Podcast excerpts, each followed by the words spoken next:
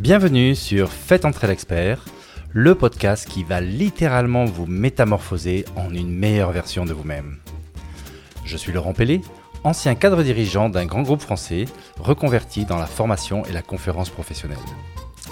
Grâce à ce podcast, je vais pouvoir partir à la rencontre des meilleurs conférenciers, formateurs et meilleurs experts professionnels pour les questionner sur leur savoir et partager avec vous le fruit de nos échanges. Mon ambition sera de vous offrir une véritable boîte à outils que vous pourrez enrichir au fil des épisodes. À l'intérieur, des stratégies concrètes, des astuces et des méthodes éprouvées pour améliorer continuellement votre efficience et votre bien-être au travail comme dans la vie de tous les jours. Et maintenant, ouvrez grandes vos oreilles et faites entrer l'expert. Eh bien, bonjour à tous. Euh, je suis très heureux de vous retrouver aujourd'hui en compagnie de Stéphane Moriot. Bonjour Stéphane. Bonjour Laurent. Alors aujourd'hui, nous, euh, nous sommes ensemble pour parler de feedback. Mais avant ça, j'aimerais bien que tu te présentes en quelques minutes pour que nos auditeurs sachent à qui on a affaire. Voilà, je m'appelle Stéphane Moriot. Aujourd'hui, je suis auteur et conférencier.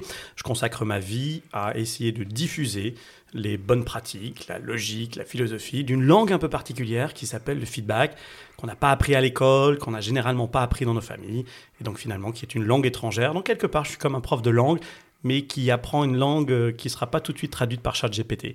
Ok, mais donc tu n'as pas fait d'études de feedback, on va dire. Donc avant ça, tu as eu une, une vie. Donc est-ce que tu peux brièvement nous raconter cette vie qui t'a amené jusqu'à être qui tu es aujourd'hui?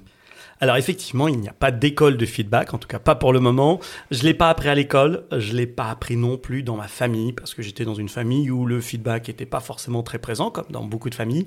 Donc je l'ai appris plus tard, et je l'ai appris d'abord dans des cabinets de conseil, où j'ai appris dans des cabinets de conseil anglo-saxons, début des années 90, un mot un peu particulier, feedback. À l'époque, dans des programmes de formation management qui duraient 5 jours, ça durait 15 minutes le feedback. Et puis finalement, petit à petit, je me suis rendu compte que c'était le fil rouge de ma vie. Alors je l'ai pratiqué d'abord euh, comme un vrai praticien du feedback, parce que pendant plus de 10 ans, ma spécialité, ça a été de faire de l'assessment, donc de l'évaluation de cadres, dirigeants, de cadres et de non-cadres. Quand on fait de l'assessment, il y a une particularité, c'est qu'on donne beaucoup de feedback. Donc ça, ça a été ma vie entre les années 2000 et les années 2010, grosso modo.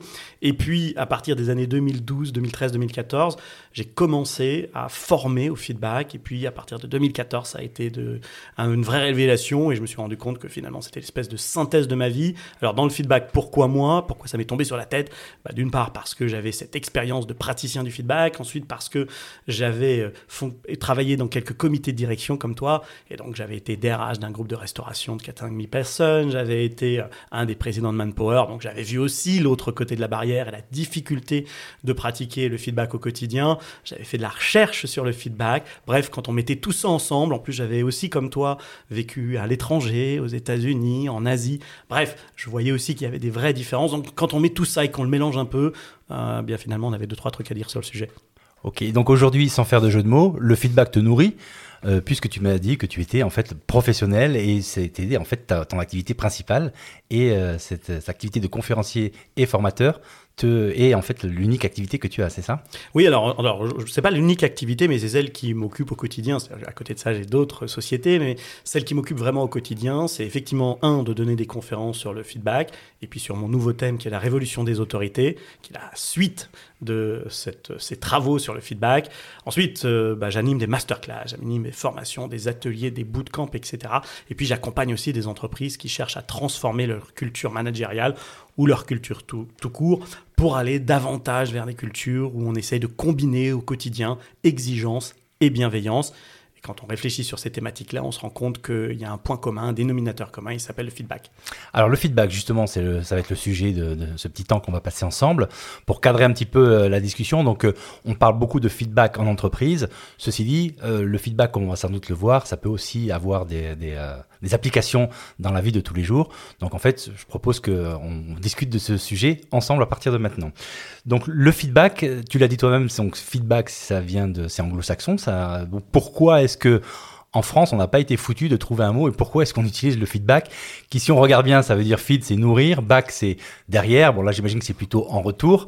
Euh, mais en gros, pourquoi, pourquoi on, parle de feedback et pas d'autre chose? Quel serait aussi ce nom si tu devais euh, le franciser, on va dire? Alors effectivement, hein, ça a été une vraie question pour nous dans nos travaux de se dire mais finalement est-ce qu'il existe un mot qui traduirait cette notion-là? Il y a des mots proches. J'ai même demandé à un membre de l'Académie française un jour. Ah je me suis retrouvé dans une dans une soirée, il était là. Je lui dis mais il était extrêmement brillant, très intelligent. Et je lui dis mais voilà, est-ce que tu peux chercher? Il est allé chercher dans le français ancien et il n'a pas trouvé. Alors l'hypothèse que nous on a derrière, c'est que quand on ne nomme pas les choses, c'est que ça a une raison. Euh, et la raison particulière, c'est que quand tu vis dans une culture de leadership ou d'autorité par soumission, c'est-à-dire dans des rapports de force euh, assez autocratiques, il n'y a pas vraiment de place pour le feedback. Et donc quand il n'y a pas de place pour le feedback, tu n'as pas envie de le nommer. Et c'est pas par hasard si ce mot qui en réalité est inscrit dans le vivant, parce que euh, il y a du feedback dans la vie. Euh, nos corps sont constitués de plein de boucles de rétroaction. La nature est constituée de plein de boucles de rétroaction. Il faudra attendre le début des années euh, 45-50 pour que ce mot passe de l'univers scientifique à l'univers des sciences humaines. Ah, et c'est pas par hasard, parce que c'est là qu'on voit émerger une nouvelle forme d'autorité qui vient chahuter cette autorité séculaire de l'autorité par soumission. On l'appelle l'autorité par engagement. Et là où l'autorité par soumission aime fonctionner avec des ordres, l'autorité par engagement, elle, aime fonctionner avec du feedback. Et c'est à partir de ce moment-là qu'on va voir émerger toute cette logique autour du feedback et qui va vraiment s'accélérer à partir des années 2010 un peu partout dans le monde, en tout cas dans le monde occidental. Donc ce que tu dis là, c'est que dans le dictionnaire nord-coréen, sans doute, il n'y a pas le mot feedback. Alors, il y a, il y a quel, alors nord-coréen, je ne saurais pas dire, mais euh, il y a quelques langues qui ont une, une version euh, très proche de la notion de feedback. Par exemple, en espagnol, ils ont un mot qu'ils n'utilisent guère, mais qui veut dire vraiment ça, la rétroalimentation. Et c'est très joli parce que c'est plus fort que rétroaction. Le mot le plus proche dans la langue française, c'est rétroaction. D'ailleurs, nos copains, nos cousins québécois utilisent le mot rétroaction en lieu et place du mot feedback. Mais la rétroaction, en fait, si on peaufine un peu le truc, si on pinaille un petit peu, c'est ce que j'explique dans mon livre sur le feedback, c'est que dans le fond, la rétroaction, ça renvoie à un point de consigne. Si tu prends par exemple ta chaudière, tu l'as mise sur 19 degrés, eh bien, il y a une boucle de rétroaction qui va s'opérer, qui va ramener un point de consigne dans ton corps, si ta température corporelle est à 37,2, il y a tout un système de rétroaction très sophistiqué qui va te ramener à du 37,2 selon le temps qu'il fait à l'extérieur, etc. La particularité du feedback dans les sciences humaines, c'est qu'il ne ramène pas un point de consigne, il n'y a pas une bonne ou une mauvaise réponse, et là, quelque part, c'est une condition de progrès, c'est une condition de l'évolution de l'espèce. Alors dans ton bouquin, tu, euh, tu utilises une métaphore pour, euh, pour expliquer le feedback. Donc comme le feedback, en fait, finalement, c'est on l'utilise à tout va, euh, mais ça serait bien de mieux comprendre comment toi, tu, tu, tu peux expliquer ce feedback, et pour ça, rien de mieux qu'une métaphore. hein.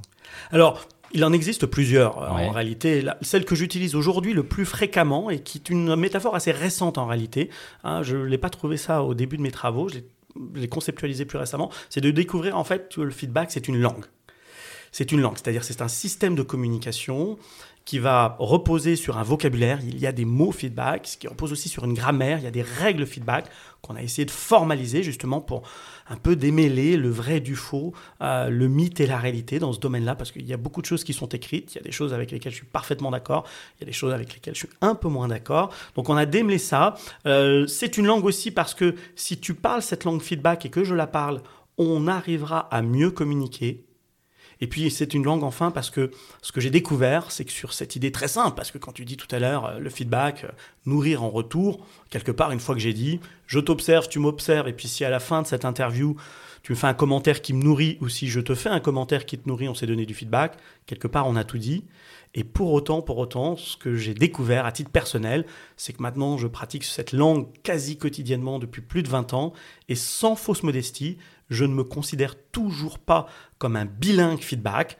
J'ai beaucoup progressé, je partais de loin pour être tout à fait honnête, euh, mais j'ai beaucoup progressé, il me reste encore à découvrir et quelque part, j'exagérerais si je disais que tous les jours je découvre quelque chose, mais probablement que dans mes interventions, que ce soit les conférences ou les masterclass, toutes les semaines, il y a une petite subtilité que j'avais pas vue et où je me dis tiens, ça il faut que je fasse attention. Et puis tu l'as dit tout à l'heure euh, très justement, ça s'applique au milieu de l'entreprise, mais ça s'applique aussi dans le milieu personnel. Et avec sa famille, on fait des erreurs de feedback euh, pratiquement tous les jours. Alors justement, euh, moi la première réaction quand j'ai vu ton bouquin, j'ai dit 250 pages, j'ai dit le Stéphane, là il s'est vraiment fait plaisir parce que qu'est-ce qu'on peut raconter en 250 pages sur le feedback alors que, et pourtant moi du feedback j'en ai fait parce que avec ma carrière que j'ai eue, etc., tu penses bien que j'ai eu des entretiens et que c'était complètement, ça faisait partie du, du, du quotidien de, du manager que j'étais.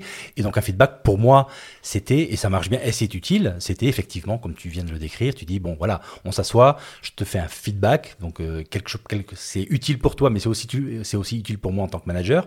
Et puis quelque part, avec ça, bah, ça nous permet d'avancer. Donc pour moi, le sujet est simple. Donc quand tu prends le bouquin qui a 250 pages, bah déjà, je comprends. Si tu dis que c'est une langue, pour apprendre une langue, ça s'apprend pas avec deux pages. Donc, euh, est-ce que tu peux, alors, on va pas pouvoir apprendre une langue aux auditeurs qui nous écoutent pendant pendant trois quarts d'heure, mais est-ce que tu peux nous expliquer en gros quelles sont les les les, les grosses têtes de chapitre ou les choses qu'il faut euh, qu'il faut connaître pour vraiment pouvoir, alors, tu l'as dit toi-même, tu ne maîtrises pas le feedback, mais pour pouvoir comprendre déjà que le feedback c'est plus que juste je te file, je te file euh, ce que je pense de ce que tu viens de faire, ou ce que tu viens de dire. Alors, comme dans les langues, d'abord, le point de départ, c'est qu'il va falloir apprendre des éléments de vocabulaire et des éléments de grammaire. Un petit peu comme quand on a appris l'anglais. Moi, à mon époque, la première phrase d'anglais qu'on apprenait dans le livre, c'était Brian is in the kitchen. Et on a été des milliers, probablement des millions à apprendre cette fameuse phase, qui n'est pas facile à replacer hein, dans le quotidien euh, d'une entreprise en tout cas. Euh, et on a appris ça. Et le feedback va procéder comme ça. C'est au départ, il y a des techniques, il y a des règles. Elles sont en, en soi pas très compliquées. Par contre, les mettre bout à bout sans faire d'erreur, ça devient déjà un tout petit peu plus compliqué. Donc d'abord, il faut les apprendre. C'est ce qu'on a mis dans le livre. Ensuite, il va falloir les pratiquer. Une langue, ça se pratique. Et donc, euh, on va voir qu'un certain nombre de personnes que l'on forme, en l'occurrence, on, on, le voit dans nos interventions, se disent Ah, mais je réalise qu'en fait, c'est plus compliqué qu'il n'y paraît. Et donc, euh, qui vont avoir un peu de pudeur, parfois un peu de peur. Tu sais, comme en France, les Français qui doivent s'exprimer dans une langue étrangère, c'est un élément de culture. Alors c'est un peu stéréotypé, mais c'est pas complètement faux non plus. C'est on n'ose pas tant qu'on sait pas bien parler, on n'ose pas parler. Donc on préfère ne pas répondre plutôt que de répondre dans un anglais ou un espagnol approximatif.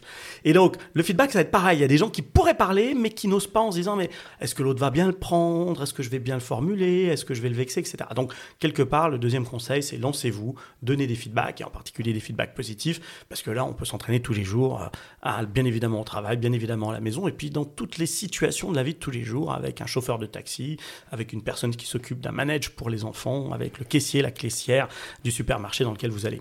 Mais à contrario, ça peut être anxiogène ce que tu dis, parce que j'imagine le manager qui écoute, bon, moi je sais faire du feedback parce que je le fais jusqu'à présent la merde, j'écoute Stéphane et je me dis waouh, mais en fait c'est une langue complète. Donc du coup, j'ai la crainte de mal le faire et si je le fais mal, peut-être que je vais, ça va avoir des mauvaises, enfin des mauvaises conséquences. Donc qu'est-ce qu'on peut dire à, quelqu'un qui serait dans cet état d'esprit là? Euh, pour pouvoir dire ok tranquille je vais euh, qu'est-ce qu'on peut mettre en place pour progresser sans toutefois se, être bloqué en se disant bah en fait je vais pas le pratiquer parce que sinon je vais me planter quoi un seul mot oser alors, pas oser comme ça, juste parce que ça fait chic sur la plaquette. Oser en comprenant les bénéfices à mettre plus de feedback dans sa vie.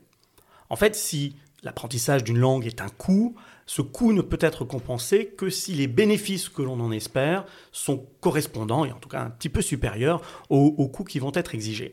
Dans le cas du feedback, l'avantage du feedback, c'est que c'est un thème cheval de Troie, c'est-à-dire que le feedback, c'est un petit outil aux grands effets c'est tout petit, hmm. ah, ça n'a pas été beaucoup conceptualisé. S'il est bien fait, ah. selon euh, les règles de l'art en fait. Alors, à un certain niveau, oui, mais au départ, j'ai envie de dire, ce qui est important, c'est de pratiquer. Vous, vous arriverez à, quelque chose au départ qui ne sera peut-être pas complètement fluide, qui pourra avoir l'impression, donner l'impression d'être un peu structuré, situation, action, résultat, positif et correctif, etc. On va avoir ce genre de choses. Mais comme quand on a appliqué les premières règles de l'apprentissage d'une langue étrangère au sens propre du terme. Nos premières phrases, l'accent était moyen, voire même très mauvais, mais ça avait aussi un certain charme. Et ce qu'il faut comprendre, c'est qu'en communication, bien sûr, la technique doit aider, mais ce qui est surtout très important, c'est l'intention. Si ton intention est généreuse et dans l'esprit du feedback, c'est-à-dire si ton intention n'est pas jugeante, si je perçois que tu es là pour m'aider, pour me faire grandir, pour m'accompagner, que ton feedback soit bon ou pas sur le plan technique, j'ai envie de dire l'information passera.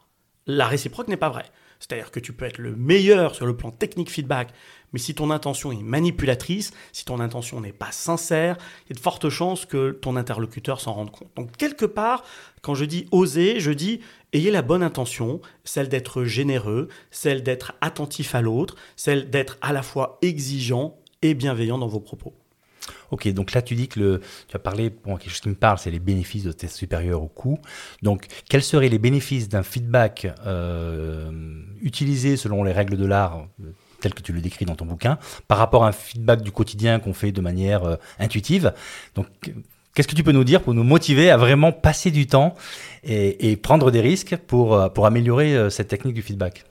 Les bénéfices du feedback sont à la fois si vous les donnez et si vous en demandez penser aux deux dimensions. Donc les deux gagnent en fait, celui les, qui en Les deux gagnent, bien évidemment. Alors, si vous êtes dans, du côté de donner du feedback, qu'est-ce que vous allez faire? D'abord, vous allez contribuer à la reconnaissance d'autrui. Hein, on vit dans des sociétés où le manque d'attention à l'autre est, est, patent. On vit dans des océans d'informations, dans des déserts de feedback. Donc, être capable de dire à un moment donné, tiens, à la fin de cet entretien, je vais m'arrêter et je vais partager avec toi du feedback. Je te dirai, Laurent, tu apprécieras ou pas, c'est un autre sujet, mais je te dirai, tiens, ce moment était important pour moi et j'ai envie, librement, euh, gratuitement, de te faire ce cadeau en retour. Positif ou correctif, nous verrons. Euh, quand je demande du feedback, euh, je vais avoir à ma disposition un outil très important pour mon apprentissage et mon progrès. Or aujourd'hui, pour dire par exemple, prenons l'exemple de ton podcast, tu n'es pas le seul podcasteur de France, tu as commencé maintenant avec une certaine expérience, tu en es à ta deuxième grande série, mais quelque part, tu as besoin de progresser en permanence. Donc si tu prends l'habitude à chaque fin d'interview, ou par rapport à tes auditeurs, tes auditrices, d'aller leur chercher du feedback, que ce soit des gens qui sont très habitués à cet univers, qui sont des sachant habitués au podcast ou à la conférence, ou dans notre cas une certaine expertise, ou que ce soit justement des gens qui ne le sont pas du tout. Si tu prends le temps d'écouter ça, il est certain que tu apprendras des choses.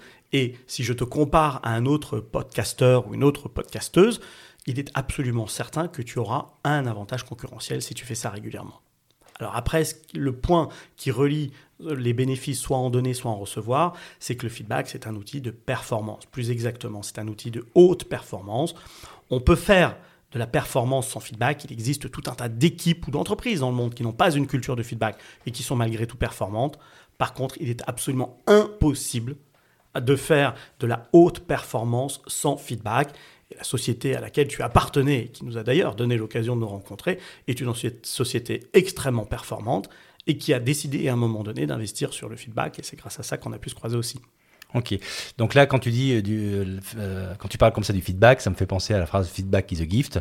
Donc pour toi, la première chose, c'est qu'effectivement, c'est un cadeau parce que c'est quelque chose que, bah, qui nous permet de, de, de, nous enrichir.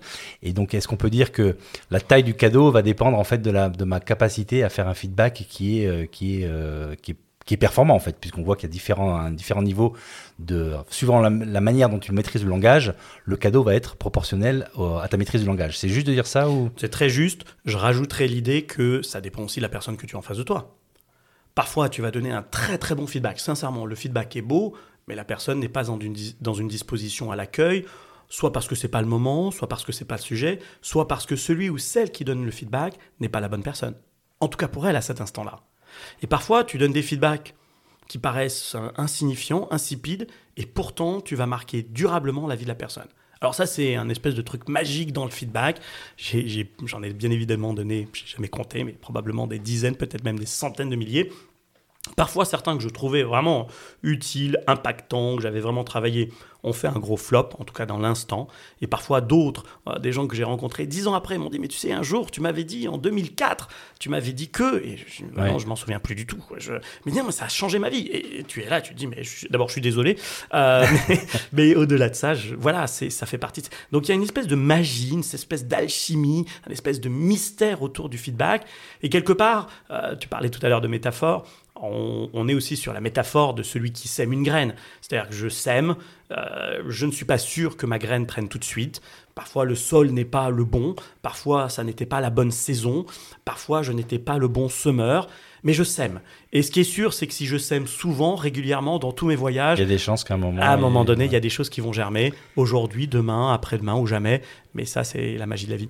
Mais ça, c'est quelque chose, euh, maintenant que tu en parles, que tu, avais écrit, enfin que j'ai vu dans ton, lu dans ton bouquin, que l'art du feedback, c'est d'avoir l'intention de dire à, de dire à l'autre quelque chose qu'il n'a jamais entendu et dont il se souviendra peut-être toute sa vie.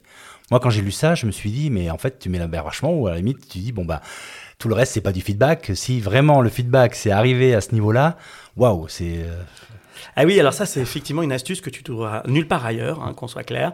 Euh, parce que beaucoup de gens disent euh, Ok, je vais te dire un truc, et puis j'espère que c'est gentil. Sauf que dans toutes les choses que je peux te dire de gentil, Laurent, il y a probablement 95% des choses que tu sais déjà. Alors, il y a quand même une certaine vertu à répéter des choses que tu sais, parce que selon la personne qui te les dit, tu vas dire, ah bah tiens, telle ou telle personne que j'estime, avec euh, lesquelles je suis en confiance, etc., le pense aussi. Donc ça a aussi une vertu. Mais malgré tout, si je veux vraiment te nourrir, j'ai pas besoin de te dire ah tiens Laurent ce que j'apprécie chez toi c'est que tu parles bien français puis alors joli parcours international Laurent vraiment euh, amazing bah non, tu le sais, ton parcours. Ça, c'est de la flatterie, C'est de la flatterie, c'est mmh. du compliment et c'est parfois même du surcompliment. Et tu sentirais bien, si on était dans une relation, en particulier managériale, que si je commençais comme ça, probablement derrière, il y aurait un truc. Non, mais là, on revient sur ce que tu dis, l'intention, en fait. Exactement. En fait, tu me dis ça, pourquoi Pour sans doute obtenir quelque chose et donc, c'est pas du feedback. Exactement. Alors, on que dire que le, alors que le, feedback, c'est gratuit pour toi, c'est ça Ah, c'est vraiment gratuit. C'est, J'attends rien en retour. temps. Ah oui, ah, ça c'est une, idée clé pour moi, c'est je te le donne, tu le prends, j'en suis ravi. Je te le donne, tu ne le prends pas, j'en suis tout autant ravi. Le feedback ça marche tant mieux, le feedback ça marche pas tant mieux. Je ne cherche pas à te l'imposer. Et parce que l'idée essentielle du feedback, euh, c'est qu'il est subjectif. Hmm. Euh, suite à un podcast, par exemple, demande à 100 personnes leur feedback sur ton podcast, tu as potentiellement 100 avis différents. Donc le feedback, c'est la vision par un prisme d'une personne à qui je demande de ce que je viens de faire. Mais en, voilà, mais en fait, il faut croiser les différents feedbacks de différentes personnes pour commencer moi-même à avoir une idée de ce que pensent les gens, c'est ça? Et donc pouvoir me nourrir. Et c'est pour cela qu'il est aussi intéressant pour toi de demander du feedback, par exemple, à un expert ou une experte du, du podcast, qui va donner une vision, une compréhension, une lecture fondée sur une expérience, une légitimité, tout un tas d'insights. Comme un néophyte. Mais comme un néophyte, parce mmh. que tu vas, quelqu'un qui est dans ton audience, qui a jamais fait de podcast, mais qui va avoir cette espèce d'innocence, va parfois te donner tes plus beaux feedbacks, ce qui sort de ton champ de référence. Et c'est une grande erreur pour moi que de demander du feedback uniquement aux experts ou aux supérieurs hiérarchiques. Il y a énorme, d'énormes bénéfices à aller chercher du feedback auprès de gens qui ne connaissent pas nos sujets, qui vont avoir un œil tout à fait innocent, un œil différent, et qui vont nous faire aussi parfois sortir de notre zone de confort. Ok. Donc là, j'aimerais qu'on aborde maintenant une partie plus pratique euh, de, l'épisode, parce que bien entendu, mon, podcast en fait s'adresse à des managers donc qui ont envie d'apprendre, qui ont envie de remplir une boîte à outils, et, donc les questions que je me pose après tout ce qu'on vient de dire, c'est par exemple, c'est le feedback. Est-ce qu'il faut le proposer ou est-ce qu'il faut le donner spontanément? Est-ce qu'il faut attendre qu'on le demande? Euh, À quel moment le faire? C'est-à-dire, est-ce qu'il faut sacraliser ce moment en disant maintenant on va faire un feedback, donc euh, on se met en condition pour? Ou alors c'est juste comme ça entre deux portes quand j'ai quelque chose à dire. Est-ce qu'il faut que ce soit spontané et construit? Enfin, voilà, toutes les questions, j'en ai plein. Donc en gros, c'est un peu la méthodologie pour dire ok, nous on n'a pas, on pas passé notre vie à, à, réfléchir et à étudier sur le feedback. Alors on n'a pas non plus, nos auditeurs n'ont pas encore lu ton bouquin et c'est qu'ils aient envie de le lire, mais aujourd'hui c'est en quelques minutes, euh, même si c'est peut-être exigeant ce que je te demande, mais d'arriver pratiquement à dire à nos auditeurs, ok, si vous voulez vraiment profiter de cet exercice qui est le feedback, voilà quelles sont les clés euh, qu'il faut respecter pour que vraiment ce soit vertueux. En gros, c'est les 20-80. Allez, si vous faites ces 20% là, bah, vous aurez 80%, et après pour aller chercher les 20% autres, bah, il va falloir bosser, acheter mon livre, etc. La première clé, c'est de commencer par mettre plus de feedback positif dans nos vies. Et ça, tu le dis pourquoi? Parce que tu le sais qu'il y a du trop négatif ou enfin qui te l'a dit ou tu l'as observé C'est une étude? Alors pour deux raisons. D'abord nos travaux, on a étudié 17 pays dans le monde et on a trouvé cette statistique euh, terrifiante qui est qu'en moyenne sur 17 pays, et la statistique est stable d'un pays à l'autre, il y a très peu de variance, euh, une personne sur deux déclare manquer de reconnaissance. Une personne sur deux dit je manque de reconnaissance au travail, à la maison ou pire dans les deux univers. Alors la reconnaissance, ça veut dire que je manque de feedback ou je manque de reconnaissance positive, de feedback positif? Alors je, je dirais que les deux sont possibles parce qu'en réalité certaines personnes vont être plus en attente de feedback négatif ou correctif que de feedback positif. Mais la réalité c'est que si vous mettez déjà plus de feedback de positif au quotidien, mais sur des petites choses, c'est-à-dire pas attendre la grande réussite commerciale, le grand projet de l'année, etc. Juste dans sa vie pro comme dans sa vie perso d'ailleurs. Être attentif à, à des petits gestes, à des petites intentions, à des petites décisions, à des petits messages que les autres ont fait pour vous et prenez le temps de le verbaliser. Donc la petite tape sur le dos en disant j'ai vraiment apprécié ce que tu as fait, ça c'est du feedback. Alors ça c'est du compliment, il va falloir que tu rajoutes en plus de ça, et ça sera la deuxième technique pour rendre ton feedback factuel, c'est qu'il faut rajouter pourquoi ça a été super, pourquoi ça a fonctionné avec toi. Ok, donc première étape, j'ai remarqué que, et tu dis. Et deuxièmement, c'est pourquoi, pourquoi j'ai apprécié ce que je viens de dire. Exactement. Parce qu'en verbalisant cette action, ce que, tu, ce que l'autre a fait, tu vas lui dire, tiens, dans cette situation, si tu refais cette chose-là, ça marche avec moi. Et si tu rajoutes le principe qu'on a évoqué tout à l'heure, à savoir avoir l'intention de dire à l'autre quelque chose qu'il ignore, eh ben là d'un seul coup, tu lui fais un joli cadeau. Tu lui dis, tiens, quand tu fais ça, Laurent, eh bien, dans ces genres de situations, quand tu fais ça, chez moi, ça provoque ça. Oui, oui, mais là, là je, ça me dérange un peu parce que l'intention peut être laquelle? Quand je t'écoute, en gros, tu dis bon, euh, j'ai envie que ce qu'il vient de faire se reproduise, donc je vais créer quasiment un Pavlov. En gros, je lui dis mmh. t'as fait ça assez bien, ça me plaît. Sous-entendu, je veux que tu le refasses. Et donc quelque part, l'intention peut être mon intérêt à me nourrir, mon besoin, et pas forcément un cadeau à l'autre. Tu vois ce que je veux dire? Tout à fait. Alors dans l'intention, il faut faire la distinction ici entre influence et manipulation. Ok. Personnellement, je suis pour l'influence. Nos rapports sont fondés sur des rapports d'influence.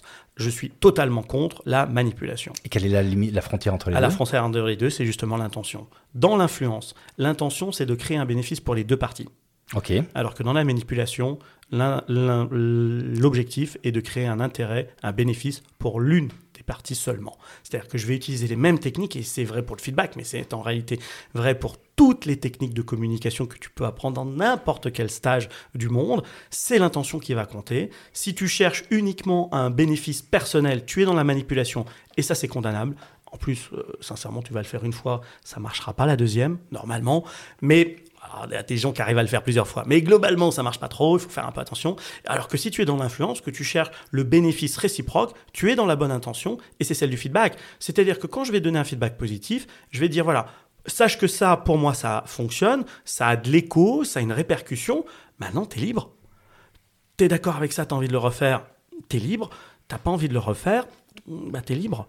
Et c'est là où, par, par, rapport à un manager, je fais cette distinction fondamentale entre le feedback libre et l'ordre pas libre. Mmh. Parce que si je te le disais sous mode ordre, je te dirais, bon, alors écoute, Laurent, tu as fait ça, c'est super, surtout maintenant, tu le refais toujours. Je veux que ce soit clair. Tu me refais pas comme avant, tu le refais toujours.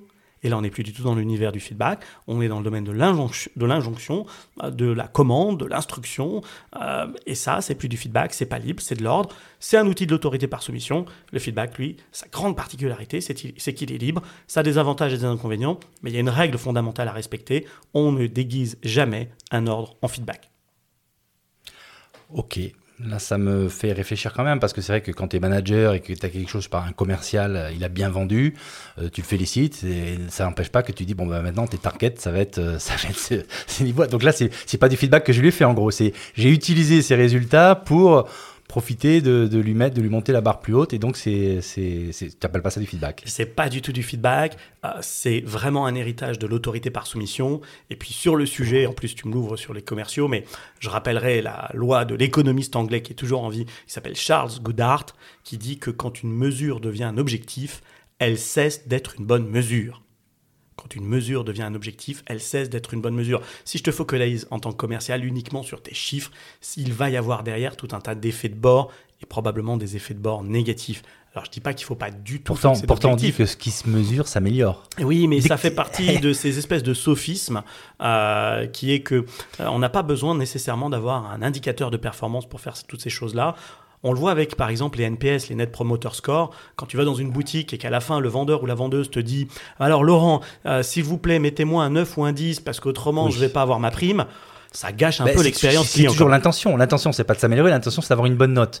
Donc pour moi, là- pour moi, là où euh, l'indicateur n'a plus, euh, enfin, n'est plus utile, c'est quand tu te focalises sur l'indicateur plutôt que sur les causes qui font que l'indicateur euh, augmente. Mais, mais pour moi, quand même dire que ce qui se mesure s'améliore, c'est quand même Oui. une vérité. Enfin, en tout cas, moi, je l'ai- j'en ai fait l'expérience. Et c'est pour ça que c'est dans l'intention que ça, ça joue là aussi. Euh, le, le simple indicateur de performance, c'est un héritage de l'autorité par soumission. Il cherche la victoire. Euh, la logique que je suis en train d'évoquer, c'est celle du feedback, de l'autorité par engagement. Et l'une cherche la victoire, l'autre cherche le progrès. Alors là, je dévie un peu sur par rapport à mon plan d'action qui est petit 1, petit 2. Donc on était au petit 2. Tu parles, ça fait plusieurs fois que tu parles donc de, de l'autorité par la soumission ou de l'autorité par l'engagement. Euh, imaginons deux sociétés concurrentes qui sont sur le même secteur. L'une serait à fond sur, euh, sur euh, l'autorité par soumission et l'autre à fond à l'autorité sur l'engagement. Qu'est-ce qui se passerait entre ces deux sociétés? Est-ce qu'il y en a une qui serait victorieuse sur l'autre? Parce qu'on a quand même pas mal de modèles dans le monde économique de sociétés par soumission bah, qui fonctionnent plutôt pas mal. Je pense à des grandes, des grandes GAFA, etc., qui sont connues avec des patrons qui sont euh, très durs, et c'est plutôt la soumission que l'engagement. Donc quel serait le résultat de ce match, ou qu'est-ce qu'on observerait en tant qu'observateur entre ces deux sociétés? Alors, à court terme, le résultat euh, est évident. L'autorité, l'entreprise qui fonctionne avec une culture par soumission gagnera. Et, D'accord. et- et ce terme-là, court terme, c'est on parle de quoi? Alors c'est très difficile à dire parce que j'ai envie de dire ça peut être sur euh, quelques mois, quelques années, ça peut parfois mettre des dizaines d'années, mais Ah ouais. ça ressemble à du temps long, mais en réalité c'est un temps court au, au sens de l'histoire de l'humanité. Mais au sens de le- la, la durée de vie d'un patron, ça peut être... euh, Exactement. Ah oui. Et, et on est dans un système capitaliste, et dans un système capitaliste ré- ré- régulé par des effets de bourse, bah, la logique, elle est parfois juste à la semaine, parfois même à la journée. Ce qui veut dire qu'on a plus de chances d'avoir des autorités par euh, euh, soumission dans des boîtes cotées? Alors aujourd'hui, oui. Euh, parce que si tu veux du résultat court terme, et si tu penses à une grosse société, si tu veux que quelque chose passe du CEO jusqu'au premier niveau de l'entreprise, tu as intérêt de le faire par soumission. Alors soumission, ça ne veut pas forcément dire barbarisme, mais à partir du moment où tu privilégies les résultats court terme, l'autorité par soumission a un avantage concurrentiel. L'autorité par engagement, elle, ou la culture d'une entreprise par engagement, gagnera davantage dans la durée. C'est-à-dire que l'autorité par engagement, c'est fait pour obtenir des résultats moyens ou long terme. Alors là aussi, hein, ça peut être moyen long terme à quelques mois, quelques années ou quelques dizaines d'années. Et moi, mes travaux, c'est de dire qu'en réalité, une entreprise, comme dans n'importe quelle organisation, a besoin à la fois d'assouvir euh, et d'atteindre des objectifs court terme et en même temps de construire dans la durée, de construire dans la pérennité. Et donc, en réalité, tous mes travaux sont là pour dire, dans les entreprises, cultiver une saine culture de la soumission, et cultiver en parallèle une vraie culture dans l'engagement. Parce qu'aujourd'hui, beaucoup d'entreprises ont un discours sur l'engagement, mais une grande réalité culturelle, et je parle là de culture implicite, pas celle qu'on voit sur les posters, dans les couloirs ou à la cafétéria. Je parle de la vraie, vraie vie, de ce que, qui est une vraie culture par soumission, parfois avec des vrais, vrais drames, des vrais excès, et ça, il faut le combattre. Là, ça me fait penser un peu à le fameux en même temps. Donc, euh, c'est c'est ça que tu prônes.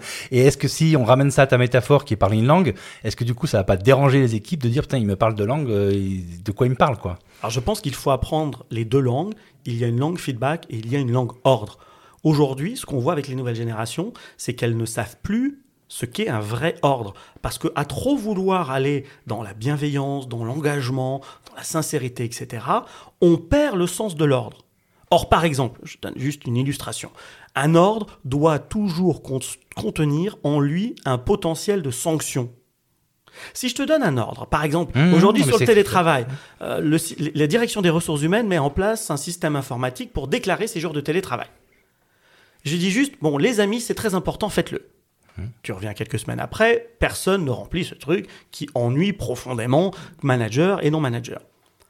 Tu recommences, tu dis, mais non, c'est vraiment très important. Ça ne changera pas l'effet. Si par contre tu dis, ceux, qui- c'est celles qui ne qui remplissent pas le logiciel télétravail verront leur euh, remboursement de frais mensuels décalé de six mois. Tu devrais normalement avoir davantage de personnes. Alors, ça peut paraître un peu bizarre parce que c'est vrai que dans la société actuelle, l'ordre, ça fait un peu barbare, ça fait un peu euh, autoritaire, autocratique, etc. Et c'est plus tout à fait à la mode. Mais la réalité, c'est que il y a une malveillance avec des, des excès d'autorité par soumission mais il y a aussi de la malveillance, de la maltraitance dans les entreprises ou dans les équipes qui ont des excès de bienveillance. En réalité, nous avons besoin des deux formes d'autorité. La vie est constituée de plein de libertés, mais la vie est aussi constituée de plein de contraintes. Si tu sautes du septième étage, la loi de Newton va te rattraper. Tu pourras dire non, non, mais j'ai beaucoup de potentiel, je pense que je peux voler, je vais battre très fort des bras, ça va pas marcher. Donc on a besoin de concilier les deux pas forcément en même temps, justement, en clin d'œil. C'est il y a des moments pour l'autorité par soumission, il y a des moments pour l'ordre globalement, à chaque fois que j'ai besoin d'atteindre un résultat court terme, c'est vers cela que je dois euh, m'orienter. Et puis, il y a des moments, il y a des situations, il y a des sujets pour l'autorité par engagement. Et ce qui compte, c'est le ratio entre les deux. Et celui que je postule de façon théorique, c'est-à-dire en réalité complètement pipeau, hein, c'est absolument fondé sur rien du tout, mais je le, postule à 10% de soumission et 90% d'engagement. Alors pourquoi? Pour dire, je ne veux pas faire du, du Pareto, je vais aller un peu plus loin que le Pareto, parce que je pense que le grand défi de notre génération et des générations qui vont nous suivre, ça va être de constituer des organisations, des équipes, des entreprises et des sociétés beaucoup plus durables. Et le pendant de l'ordre euh, et de la sanction dans l'autorité par soumission et, et quel est-il dans l'autorité par engagement? Eh bien, c'est la liberté en réalité. Dans le feedback, il y a cette liberté qui va avoir des avantages et des inconvénients. Quand je vais être en mode ordre, mon gros avantage, c'est que si j'ai de l'autorité sur toi, tu vas exécuter. Si je te dis, bon alors maintenant, Laurent, ça suffit, on arrête le podcast. Si j'ai de l'autorité, si c'est moi le chef de la rédac, tu vas l'arrêter. Ça sera peut-être pas brillant, mais au moins ça va être à court terme le plus efficace. Le problème de l'ordre, c'est qu'il crée rarement des effets durables. C'est pour ça que les managers s'épuisent à répéter leurs ordres. Et quand tu as fait 30 ans de management, tu commences un peu à fatiguer. Le feedback a les avantages et les inconvénients inverses. Le gros problème du feedback, c'est que puisqu'il est libre, il ne produira peut-être pas un effet immédiat. Par contre, son gros bénéfice, c'est que si effet il y a, alors cet effet sera durable parce qu'il viendra librement de la personne.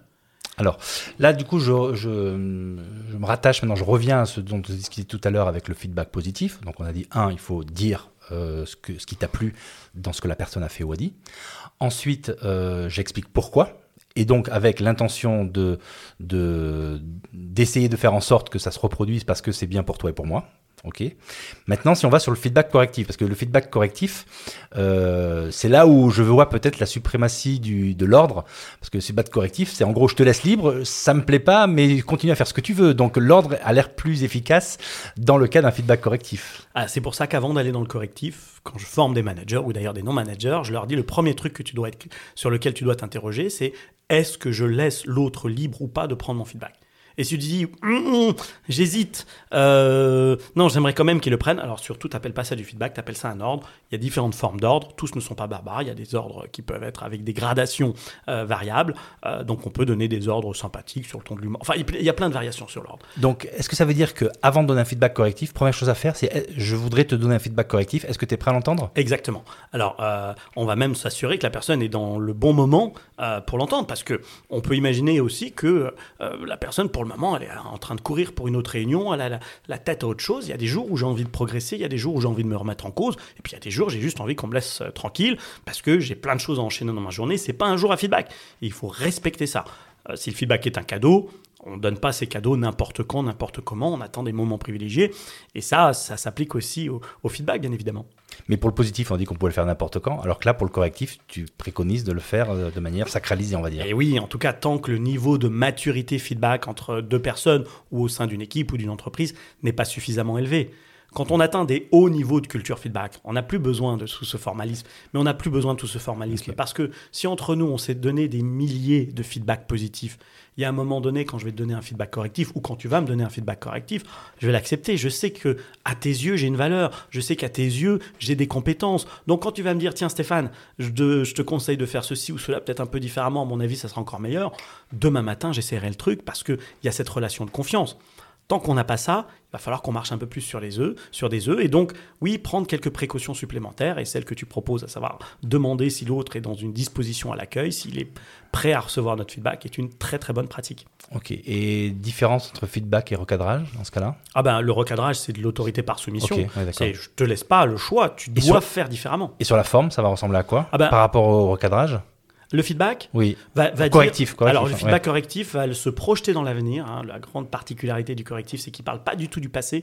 Il reprécise pas le passé. Il n'a pas besoin d'appuyer là où ça fait mal. Mais tu pars d'un fait quand même euh, Alors, avéré, non? Oui, mais on va être dans une relation de confiance et tu vas comprendre que quand je vais dire, tiens, si tu te retrouves dans cette situation, par exemple dans une présentation à ton comité de direction, ma suggestion pour l'avenir, ça serait peut-être de faire comme ci ou comme ça différemment. Sans lui dire qu'est-ce qui allait pas dans sa présentation. Exactement. Et toi, tu vas intelligemment comprendre qu'il y avait quelque chose qui allait pas. On est dans le domaine du correctif, il n'y a pas de souci par rapport à ça, mais j'ai pas besoin de verbaliser. Et je vais même un cran plus loin. Si jamais on était dans cette situation-là tous les deux et que tu me disais, mais, attends, explique-moi, je comprends pas, j'ai pas dit ça, ou que dire, mais pourquoi tu dis ça Il y en a un autre qui t'a bavé dessus, ou je sais pas quoi. Je dirais, écoute, Laurent, je cherche pas à te convaincre, c'était mon cadeau, mon feedback. S'il te parle, tant mieux. S'il ne te parle pas, tant mieux.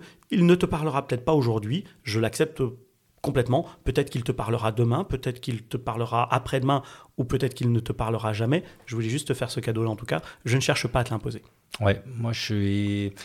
Qui, qui dit correctif dit qu'il faut corriger quelque chose et donc quelque chose ne va pas. Donc en fait, tu, tu parles d'amélioration, de, suggestion d'amélioration, mais sans parler. À un moment, ça peut faire du bien aussi de dire bah là, t'as bégayé trois fois et du coup on t'a perdu, ou tu vois, j'en sais rien. Mais à un moment donné, enfin, il faut, faut oser dire les choses. Donc ça, me- ça me paraît moins courageux que vraiment dire quel était le problème, selon moi, encore une fois. Il y a la manière de le dire, mais euh, enfin, pour moi, il manque quelque chose quand même. Alors, en fait, il va y avoir un code. C'est-à-dire que, d'abord, si vraiment je voulais que tu arrêtes tes bégaiements et qu'on soit, par exemple, je suis ton directeur de la rédaction, je te dirais arrête de. dé- Voilà, là, ça serait un ordre. Oui. D'accord? Ça serait un Non, ça, c'est pas recadrage. bienveillant, ouais. et, et- et- alors, ça peut l'être en réalité, tu vois. Mais je vais juste te dire, ça maintenant, c'est un vrai objectif. Il n'y a pas de discussion. Tu vas changer.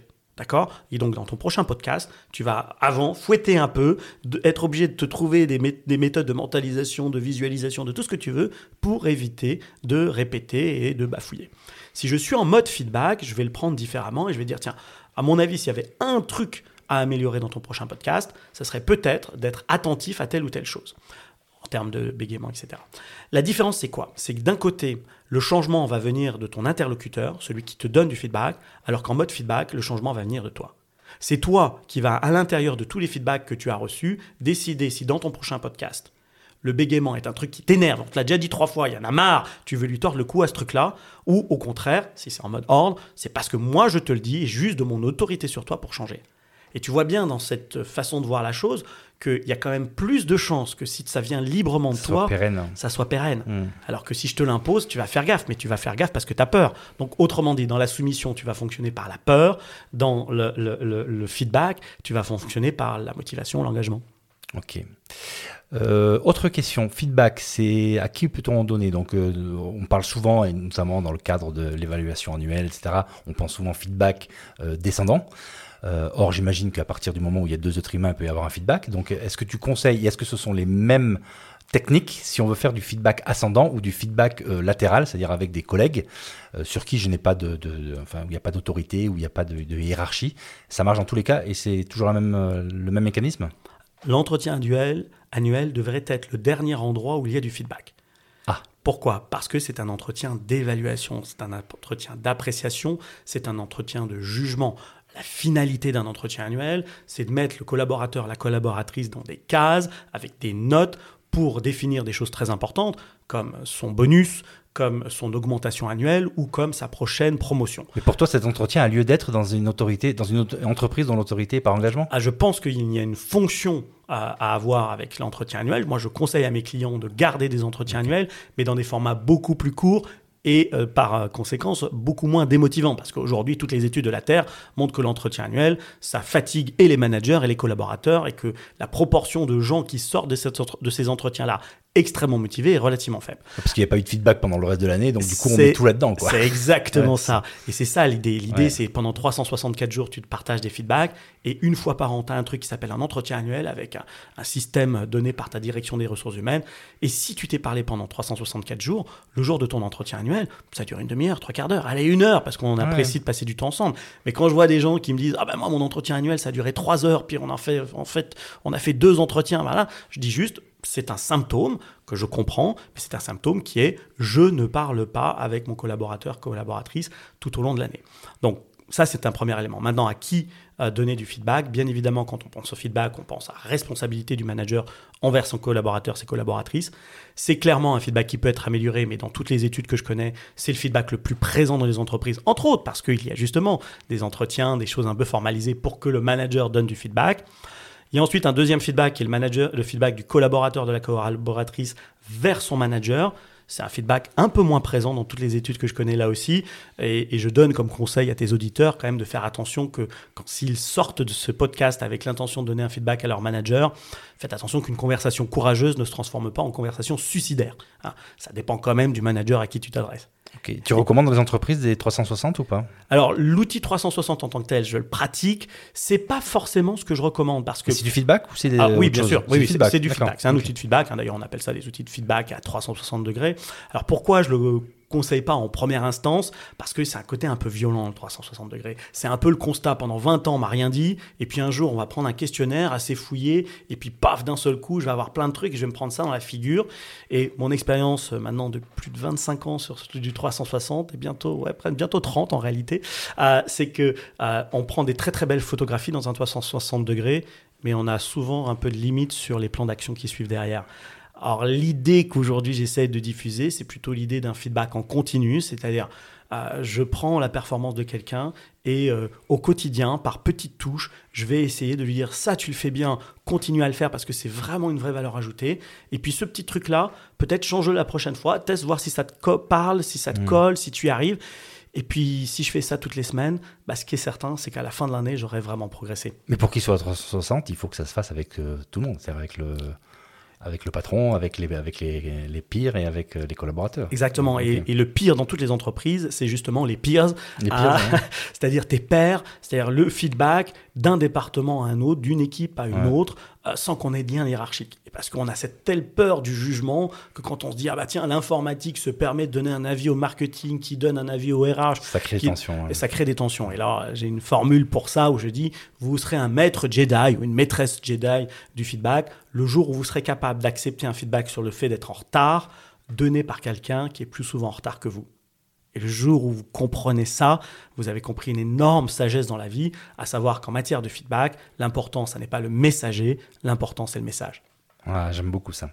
Ok, je te propose qu'on passe dans la deuxième et dernière partie euh, de cet épisode avec les pépites de l'expert. Donc avec trois parties, la boîte à outils de l'expert, les bons plans de l'expert et le petit secret de l'expert.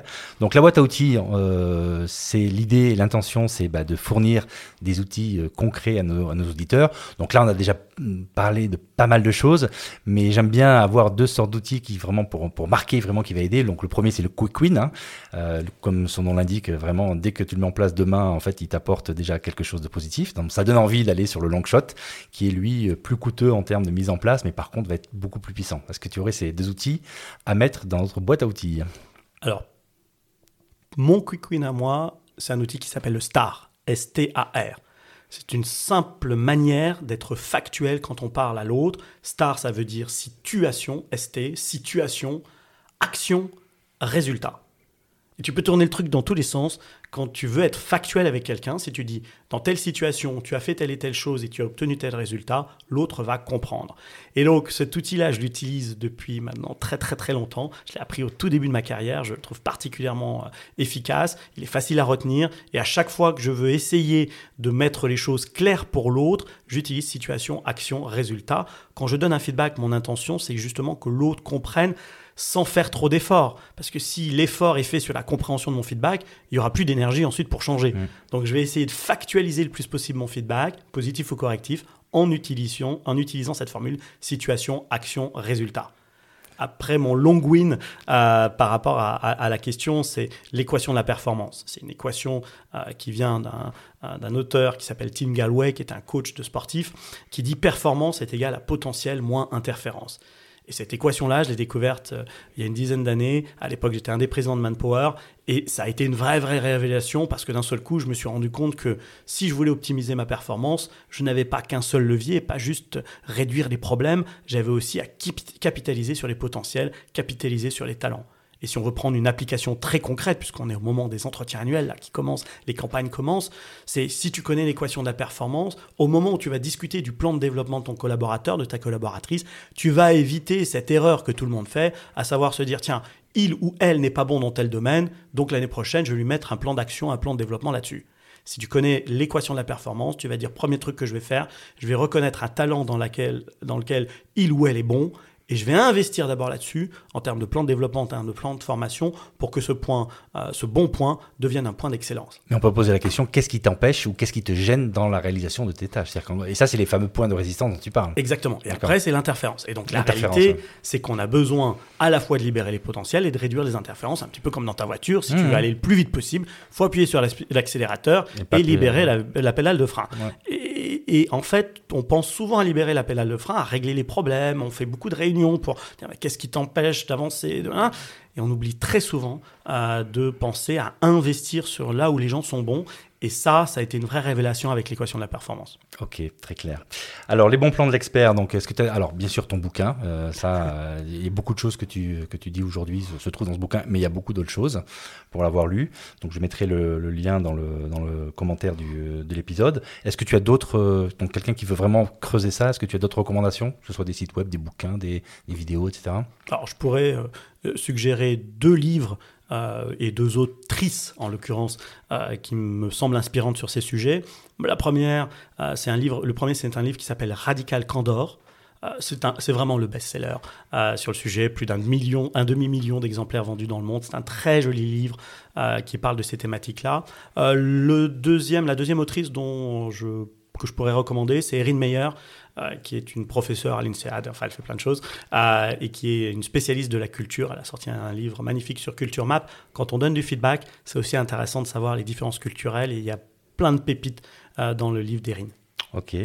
Et enfin, le petit secret de l'expert, donc quelque chose qui, que tu peux recommander à nos auditeurs qui, bah, qui font des prises de parole au public ou qui font, comme moi, de la conférence, de la formation ou qui gèrent leurs équipes. quelque chose qui, en fait, t'a réussi et donc que tu accepterais de partager aujourd'hui?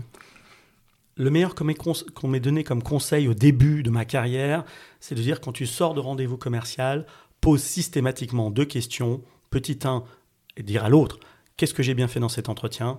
Petit 2, quelle est la chose que je pourrais améliorer? Et en fait, j'ai appliqué ça de façon euh, staccanoviste dans ma vie. Dis-moi un truc que j'ai bien fait, dis-moi un truc que je pourrais améliorer.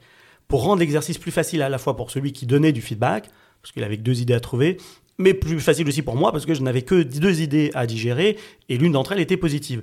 Par contre, dans cette idée d'appliquer de façon systématique ou quasi systématique, ça, ça, ça a été probablement l'un des plus beaux conseils qu'on m'ait donné au début de ma carrière et je l'ai appliqué mais des probablement millions de fois. Alors j'ai envie de l'appliquer tout de suite. Stéphane, peux-tu me dire ce que j'ai bien fait pendant ce podcast et qu'est-ce que je pourrais améliorer? Alors, il y a une chose qui est, que j'ai trouvé très bluffante dans ta manière de conduire l'entretien, c'est que bien évidemment tu l'as préparé, tu as tes notes, y a ce que je raconte moi, qui ne suit pas nécessairement les notes, et tu as une capacité absolument incroyable à suivre le fil, à rebondir et à être à la fois dans le suivi de ton déroulé, mais à la fois dans, dans, le, suivi de ton interlocuteur. Et c'est une compétence, ça, euh, qui nécessite beaucoup, beaucoup de pratique, me semble-t-il. Hein, euh, et je dis souvent, la simplicité, la forme que revêt le talent, qui a beaucoup travaillé, je pense que tu as dû sacrément le travailler parce que tu le fais avec une aisance euh, particulièrement remarquable. Bon, merci, ça me donne envie de recommencer. Donc c'est bien. Et pour le côté, pour point d'amélioration? Alors, c'est plus difficile, bien évidemment. Euh, le point d'amélioration que je pourrais euh, suggérer à ce stade-là, c'est de dire il y a probablement tout un tas de choses que toi, tu as vécues. Tu l'as fait à un moment donné euh, en expliquant ta carrière, etc. Mon invitation pour le futur, c'est probablement fais-le encore plus qu'on découvre aussi Laurent dans ce qu'il a fait positivement, parfois aussi moins positivement, et les leçons que toi tu as tirées, parce que En réalité, dans ton podcast, il y a un, expert d'un côté, mais il y a un autre expert de l'autre côté. Moi, mon encouragement, c'est partage encore plus tes propres convictions, tes propres outils, tes propres expériences, parce que je pense que tes auditeurs ont aussi à apprendre de toi. Ah bah merci, bah, je prends ça vraiment comme un cadeau et c'est la petite graine et je vais, je vais laisser germer. Ok, dernière question avant de nous dire au revoir. Est-ce que tu pourrais me recommander un ou deux autres experts que tu verrais bien sur, euh, sur ce podcast? Ah, ça, c'est une question terrible parce que tu dis un nom et puis tu as tous mes copains qui me disent mais pourquoi tu m'as pas euh, tu m'as pas cité moi? Euh, ça, c'est une question vraiment très difficile. Mais si je devais malgré tout faire un choix, je te recommanderais Virginie Delalande. parce que Virginie Delalande, c'est la première avocate sourde de France.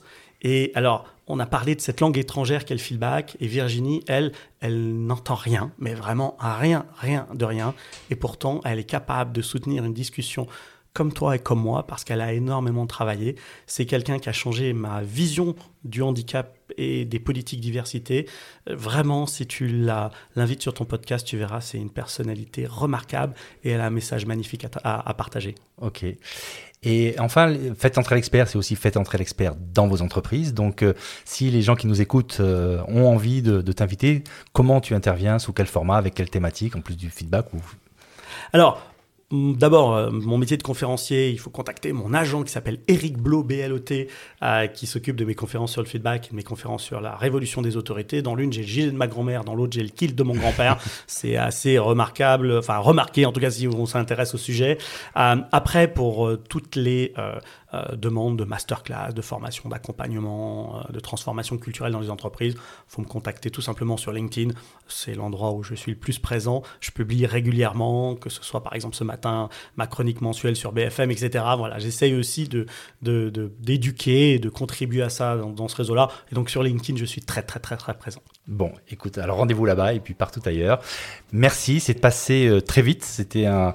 Ouais, j'approche, on approche l'heure là, donc mais, écoute, il faut se laisser les, moyens de, dire tout ce qu'on a à dire. Vraiment, merci beaucoup encore une fois pour cette euh, générosité et puis à très bientôt. Et merci pour ton accueil du feedback. Merci et à bientôt tous les auditeurs pour un nouvel épisode. Bye bye.